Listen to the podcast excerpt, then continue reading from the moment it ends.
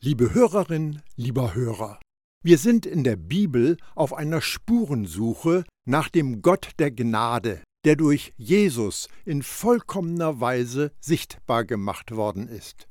Satan ist es gelungen, aus der Dunkelheit heraus, in der er sein zerstörerisches Werk vollbringt, die Vorstellung von Gott so zu verdrehen und zu verfinstern, dass viele Menschen einen teuflischen Gott vor sich sehen.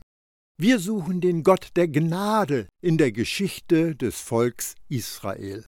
Als das Volk schon ein paar hundert Jahre in der Sklaverei in Ägypten gelebt hatte, wurde Mose geboren, um die Nachkommen von Abraham in ihre Befreiung von Ägypten zu führen. Der biblische Bericht schildert, dann sagte Gott zu Mose, ich bin Jahweh, ich bin Abraham, Isaak und Jakob als Gott der Allmächtige erschienen, aber unter meinem Namen Jahweh habe ich mich ihnen noch nicht zu erkennen gegeben. Und dann habe ich auch meinen Bund mit ihnen geschlossen und habe versprochen, ihnen das Land Kanaan zu geben, das Land, in dem sie als Fremde lebten. Auch das Stöhnen der Israeliten, die von den Ägyptern wie Sklaven behandelt werden, habe ich gehört. Da habe ich an meinen Bund gedacht. 2. Mose 6, die Verse 2 bis 5. Wir wollen einen Augenblick über diesen Brocken von Information nachdenken.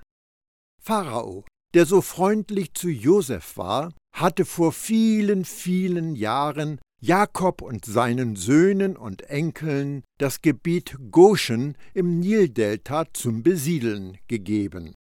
Als Mose mutig zum Pharao ging, um die Freilassung des Volks einzufordern, wurde das Land Ägypten von zehn Plagen heimgesucht, nur ein Bereich wurde ausgelassen, Goshen.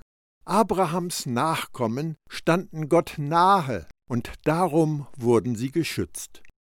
Wie viel mehr gilt das uns heute, die wir Gottes Gegenwart in uns haben? Können wir ihm noch viel näher sein?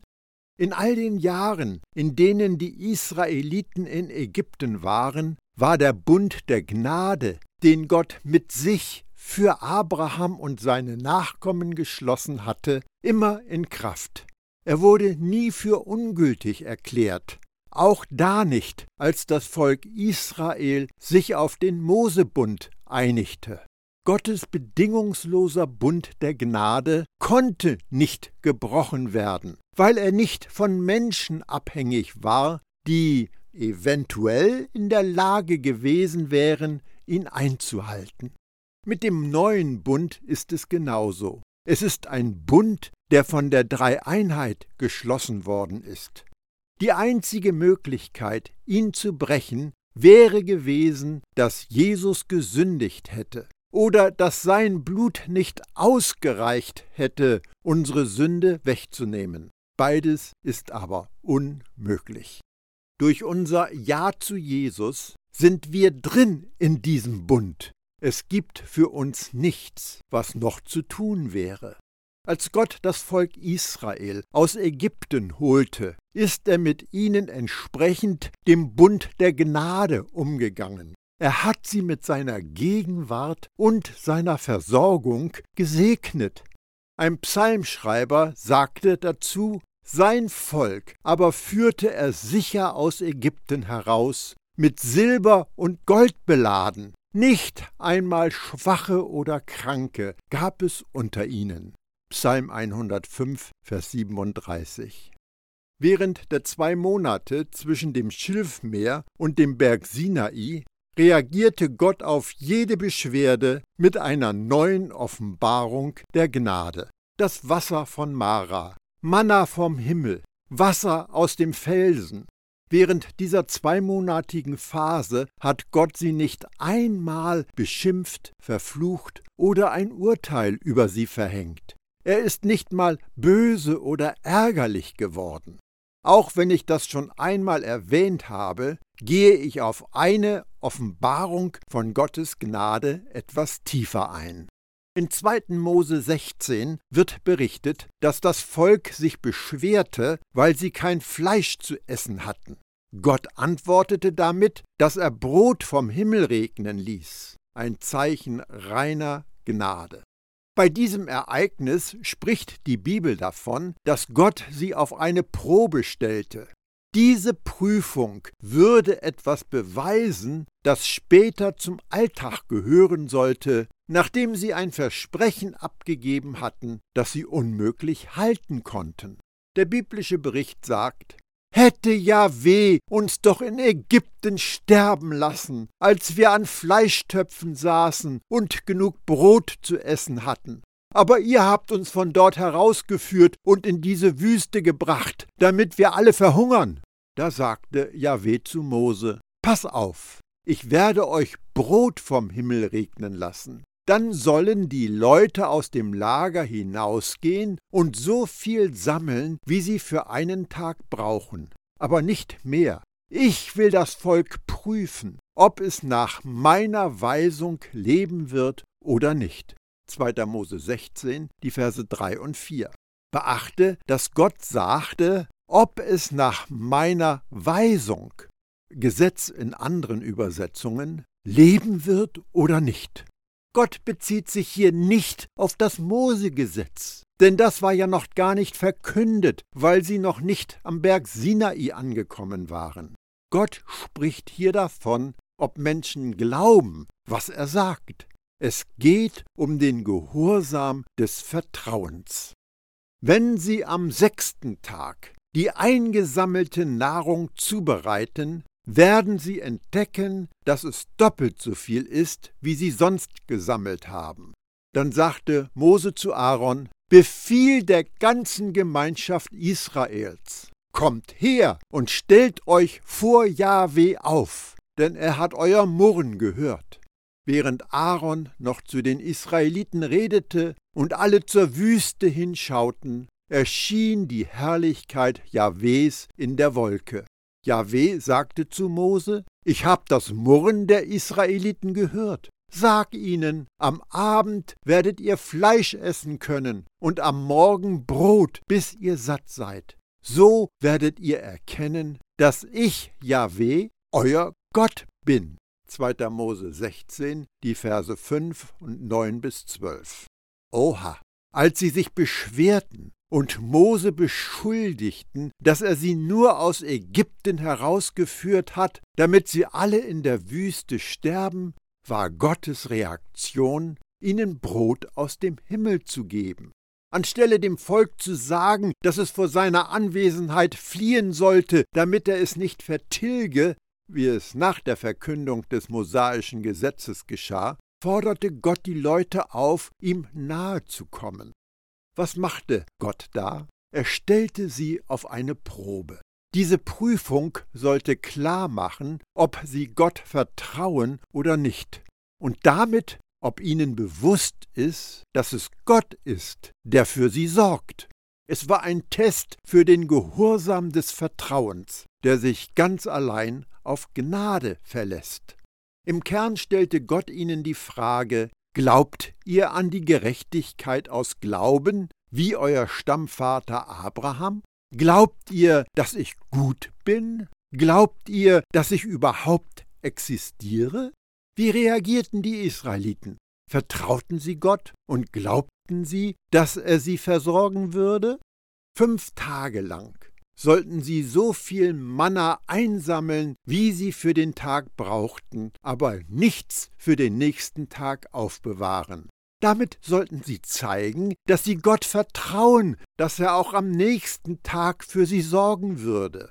Einige gehorchten nicht und haben etwas für den folgenden Tag gebunkert. Dazu sagt die Bibel, aber am nächsten Morgen war es voller Maden und stank. 2. Mose 16, Vers 20. Am sechsten Tag sollten sie die doppelte Menge sammeln und am siebten Tag einen Tag der Ruhe feiern. Und wieder, einige sammelten am sechsten Tag nicht das Doppelte, und am Sabbat gingen sie hinaus und hielten nach dem Manna Ausschau. Sie haben wieder nicht auf das gehört, was Gott ihnen gesagt hatte. Sie vertrauten ihm nicht. Sie waren seinem Gesetz ungehorsam. Aber was war das für ein Gesetz? Das Gesetz war ganz schlicht Hören und Vertrauen, das Gesetz des Glaubens.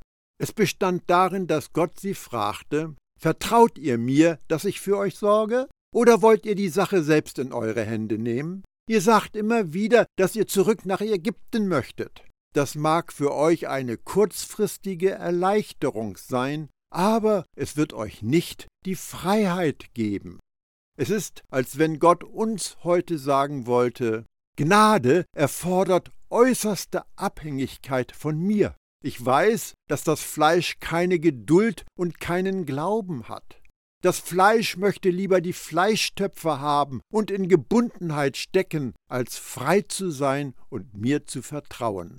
Das Fleisch findet seine Sicherheit in der Versklavung unter dem mosaischen Gesetz, aber der Geist ist frei aufgrund des Gesetzes des Glaubens.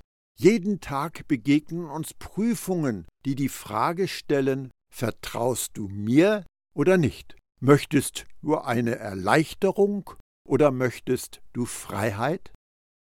Unter einem frommen Leistungssystem zu leben, ist wie die Abhängigkeit von Drogen. Wenn wir etwas für Gott tun, bekommen wir ein vorübergehendes Gefühl, dass uns unser Schuldempfinden abgenommen ist. Wenn jedoch ein Bewusstsein von Schuld und Scham zurückkehren, müssen wir uns einen neuen Kick mit toten Werken geben. Das soll die Schuld betäuben, damit wir das Hochgefühl bekommen, das uns die Illusion gibt, dass wir Gottes Anerkennung verdient haben. Im medizinischen Sinne bezeichnet Abhängigkeit, auch Sucht genannt, das unabweisbare Verlangen nach einem bestimmten Erlebniszustand. Diesem Verlangen werden die Kräfte des Verstandes untergeordnet. In der Folge können die freie Entfaltung einer Persönlichkeit und die sozialen Chancen eines Individuums beeinträchtigt werden. Nach Wikipedia Abhängigkeit. Wenn wir das auf christliches Verhalten übertragen, kann das Verlangen, Gott oder die Religion mit menschlichen Bemühungen zufriedenzustellen, durchaus einen suchtähnlichen Charakter annehmen. Dieser Zwang bringt uns in ein Hamsterrad der leistungsorientierten Religion, und das hat irgendwann ein Tempo erreicht, bei dem wir uns nicht mehr trauen abzuspringen, weil wir Angst haben, das könnte unser Ende sein. Wir kommen aus dem Hamsterrad der Religion nur heraus, wenn wir im Glauben und im Vertrauen auf Gott den Sprung in seine Gnade wagen und springen. Das ist beängstigend, aber es ist der einzige Weg in die Freiheit. In einer Ansprache sagte Paulus seinen israelitischen Landsleuten, Ihr sollt daher wissen, Geschwister, dass es durch Jesus Vergebung der Sünden gibt. Das ist die Botschaft, die Gott euch verkünden lässt. Wozu das Gesetz des Mose nie imstande war, das hat Jesus möglich gemacht. Jeder, der an ihn glaubt, wird von aller Schuld freigesprochen. Apostelgeschichte 13, die Verse 38 und 39. Gnade übt keinen Reiz auf das Fleisch aus. Denn da Gerechtigkeit ein Geschenk ist, bleibt für uns nichts übrig, was wir tun könnten, um uns von Gott annehmbar zu machen. Gnade dagegen ist wahre Freiheit, denn Gott bietet uns eine dauerhafte Entlastung durch Jesus Erlösungstat an. Für uns stehen ewige Annahme, bedingungslose Zustimmung, ununterbrochene Gemeinschaft, unzerstörbare Heiligkeit und unaufhörliche Liebe bereit. Jesus garantiert uns, wenn euch also der Sohn in die Freiheit führt, dann seid ihr wirklich freie Menschen. Johannes 8, Vers 36. Gott stellte dem Volk Israel die gleiche Frage wie uns. Wollt ihr Linderung oder wollt ihr Freiheit? Das war der Test, und sie haben ihn nicht bestanden. Und trotzdem, obwohl sie durchgefallen waren und nicht auf Gott hörten, kam das frische Brot jeden Tag vom Himmel. Genau am dritten Neumondtag nach ihrem Auszug aus Ägypten erreichten die Israeliten die Wüste Sinai. 2. Mose 19, Vers 1. Gott gab Mose den Auftrag, folgende Botschaft an das Volk weiterzugeben. Ihr habt gesehen, was ich den Ägyptern angetan habe, wie ich euch auf Adlerflügeln getragen und zu mir gebracht habe. Jetzt aber, wenn ihr auf meine Stimme hört und meinen Bund haltet, werdet ihr unter allen Völkern mein besonderes Eigentum sein. Mir gehört die ganze Erde, ihr aber sollt mir als ein Königreich von Priestern und als ein heiliges Volk gehören. 2. Mose 19, die Verse 4 bis 6. Hast du gehört, dass Gott sie nahe bei sich haben wollte? Ich habe euch zu mir gebracht, sagte er. Welchen Bund sollten sie nach Gottes Absicht halten? Es gab nur den Bund der Gnade, den Gott mit sich selbst geschlossen hatte und der Abraham und seinen Nachkommen zugute kommen sollte. Wer vertraut, wird gerechtfertigt. Achte auch auf den Satz, wenn ihr, werdet ihr mein besonderes Eigentum sein. Worum geht es bei diesem wenn? Es geht um Vertrauen.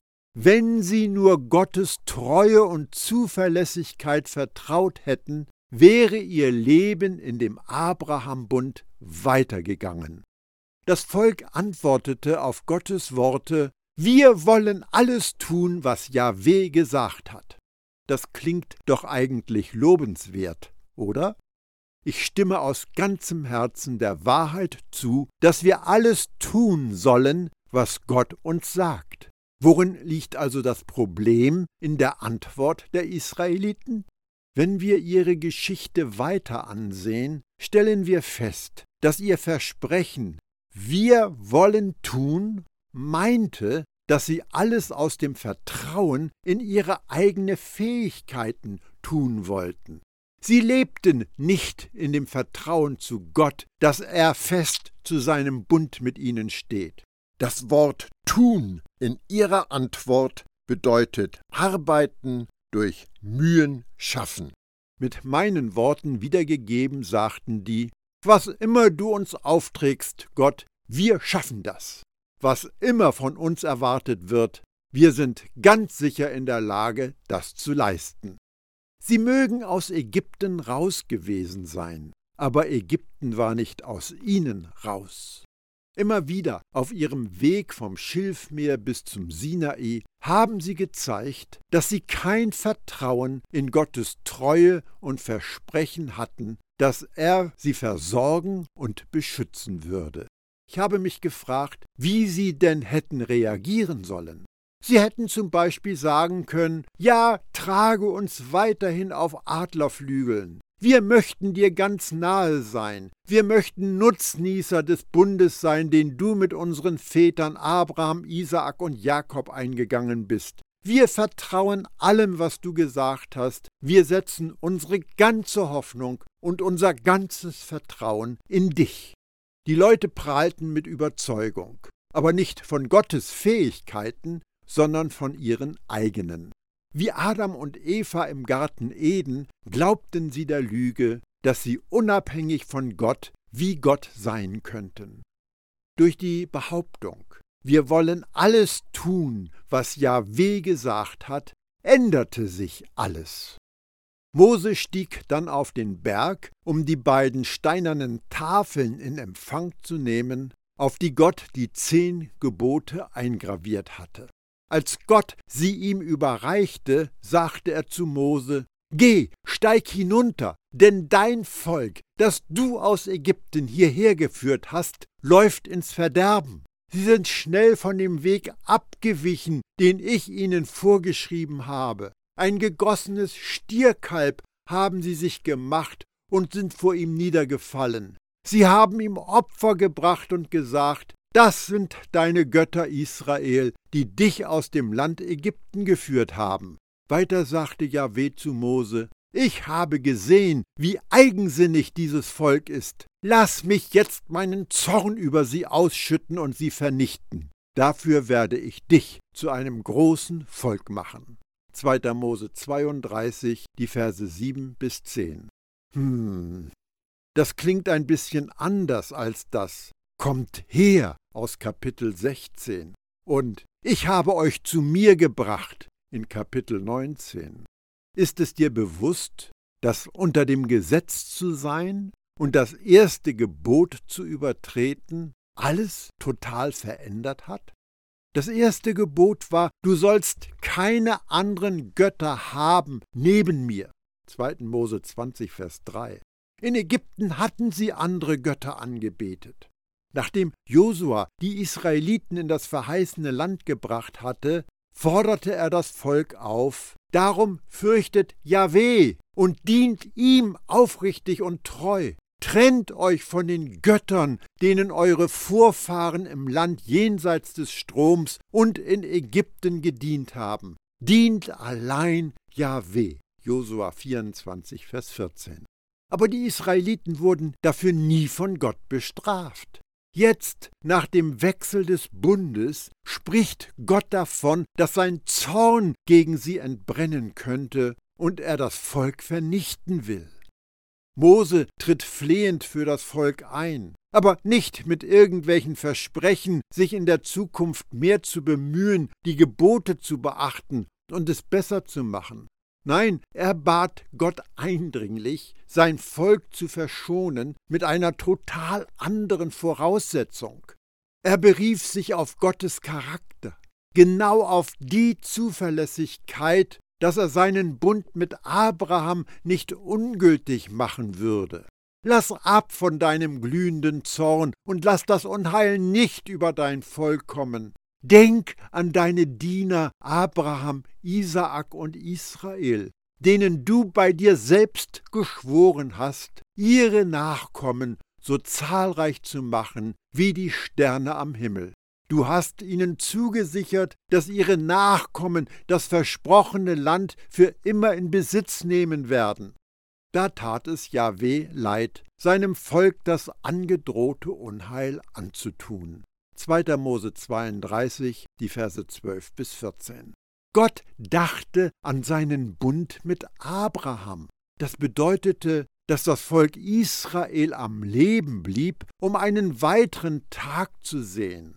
Aber trotzdem mussten 3000 Menschen sterben, als Mose mit den Steintafeln vom Berg gekommen war. In seiner Gnade hat Gott das Volk nicht ausgelöscht, aber wegen dem Urteil des Gesetzes wurde Blut vergossen und es gab den Tod. Der Buchstabe des Gesetzes tötet. Mose bestieg noch einmal den Berg, um eine zweite Ausfertigung der zehn Gebote in Empfang zu nehmen. Nachdem das Gesetz gegeben worden war, wird uns durchgängig im vierten und fünften Buch Mose berichtet, dass Menschen starben, wenn sie sich beschwerten oder das Gesetz übertreten haben. In dieser doch recht gewaltigen Verschiebung in Gottes Beziehung zu seinem Volk hat er sich aber niemals verändert. Es war ihm immer möglich zu segnen oder einen Fluch auszusprechen. Er konnte immer Ärger zum Ausdruck bringen. Die Leute haben sich auch nicht verändert. Sie sündigten, bevor das Gesetz gegeben worden ist, und sie sündigten, nachdem sie das Gesetz erhalten hatten. Sie waren Abrahams Nachkommen, ehe es das Gesetz gab, und sie waren immer noch Abrahams Nachkommen, als sie das Gesetz hatten. Das Einzige, was sich verändert hat, war das Bundesverhältnis, in dem sie lebten. Im Abrahambund gab es kein Gesetz. Und darum gab es auch keine Verstöße, die Gott hätte ahnden müssen. Abraham und seine Familie lebten unter der Gnade und hatten damit Zugang zu jedem von Gottes Segen.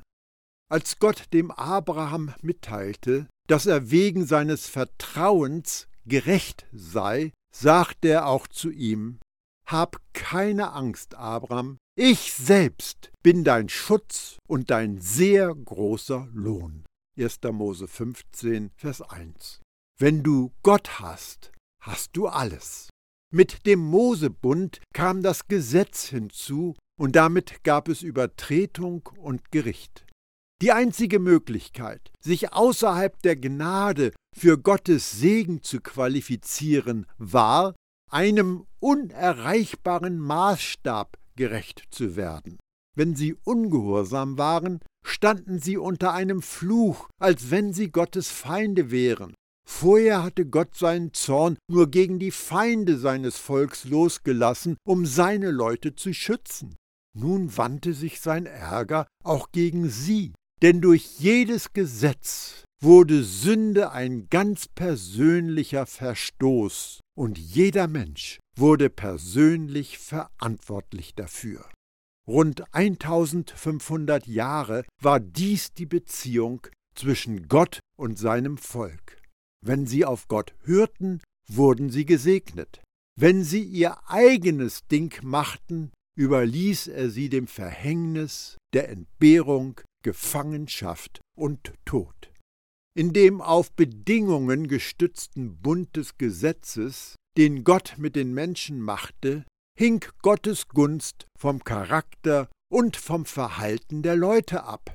In dem bedingungslosen Bund der Gnade, den Gott mit sich selbst machte und der Abraham zugute kam, hing Gottes Gunst weder von Abrahams Charakter noch von seinem Verhalten ab.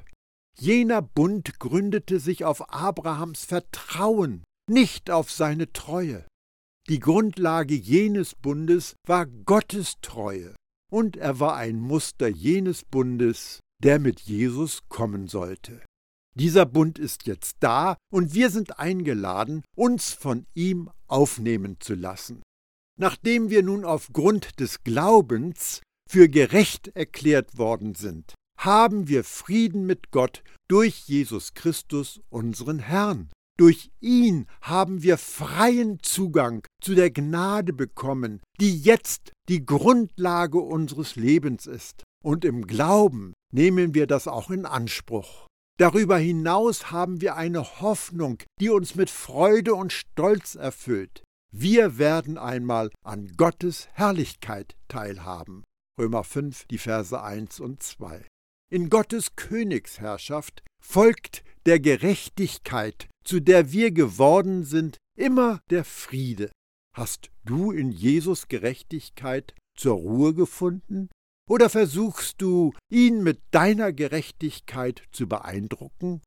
Solange wir aber immer noch mehr über unsere Sünde nachdenken als über Gottes Gerechtigkeit und sein Geschenk an uns, können wir uns nicht an unserem Frieden mit Gott erfreuen.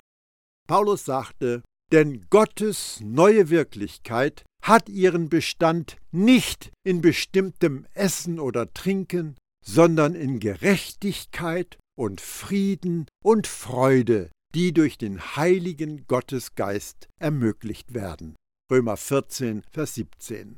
Wenn dir das, von dem du meinst, es sei das Evangelium, nicht Jesus und das Geschenk seiner Gerechtigkeit bringt, hörst du auf falsche Stimmen. Weltlicher Friede ist unbeständig. Aber Gottes Friede, dieses Wissen, dass alles zum Guten zusammenkommt, weil du zu Jesus gehörst und seine Gunst auf dir ruht, ist eine sichere Burg. Gottes Friede stärke dein Herz und deine Gesinnung, so dass du unter allen Umständen von Dankbarkeit überflutet wirst.